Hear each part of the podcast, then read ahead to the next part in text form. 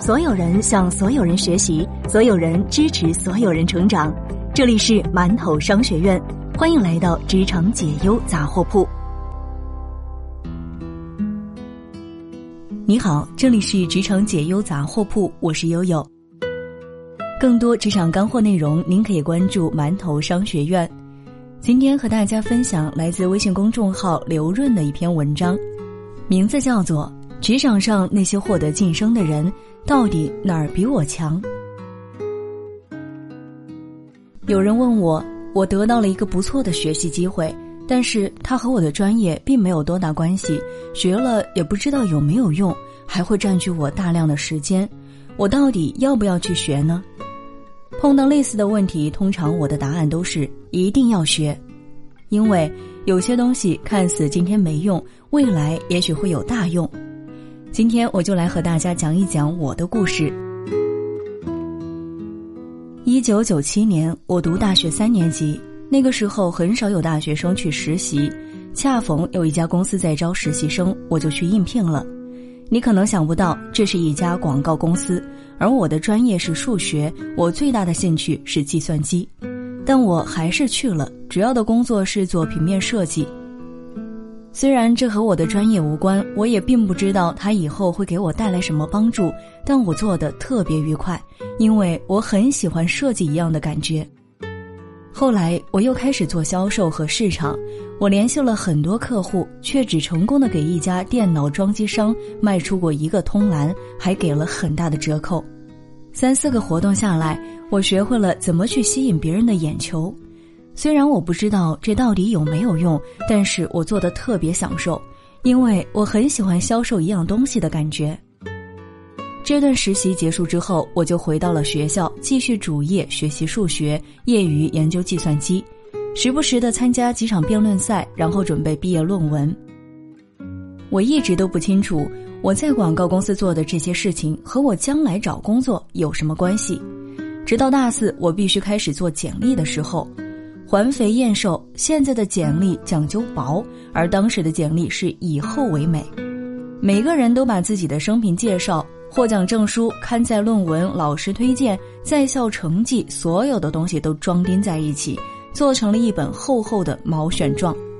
可是，如果你是 HR，每天都收到几百份这样的人生简史，你有时间看吗？当时我用尽我所学的设计技巧，做了一本彩色的、非常精美的小册子。我一共只投了两份简历，也得到了两次面试机会，最终拿到了两个 offer，然后挑选了其中一家。当我现在回过头来看，我当时能够顺利的拿到 offer，几乎都要归功于我在广告公司积累的设计能力和吸引别人眼球的能力。那些你所学过的东西，尽管学的时候不知道有没有用，但是不知道会在什么时候就能派上大用场。一九九九年，我在一个微软的合作伙伴公司工作，职位是开发经理，带领一个十几个人的团队开发办公自动化解决方案。我带领开发的这个产品获得了微软年度合作伙伴奖，因此也和微软的不少朋友很熟。在那之前，我想都没有想过我会有机会为我的偶像比尔盖茨工作。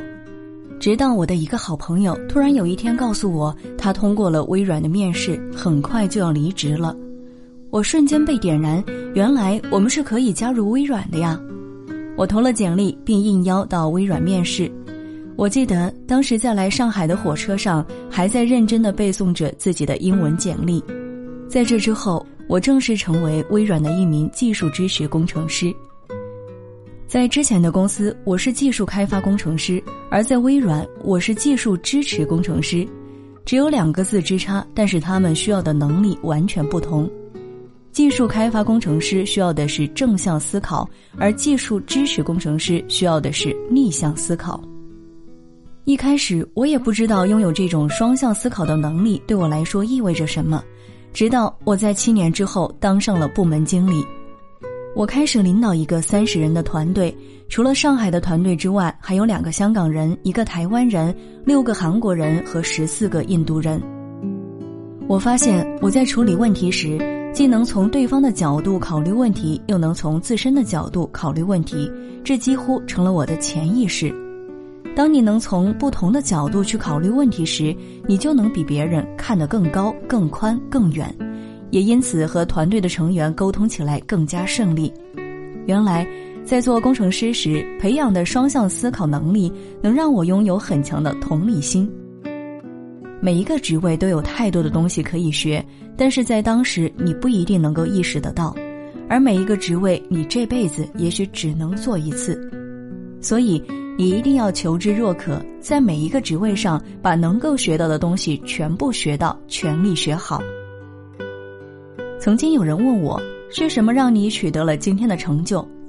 我不敢说我今天取得了很大的成就。但让我总结我能走到今天的原因，那一定是在每一件事情上，我都会做到榨干我所能学到的一切东西。如果我当时在广告公司不好好学，只是把设计市场当做一份薪水来源，就不一定有机会进入我向往的那家公司。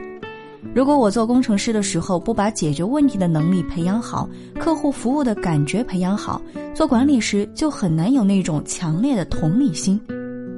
这个世界上有很多的如果，如果我没有在每一个职位上把所能学到的东西都学到，那我一定走不到今天。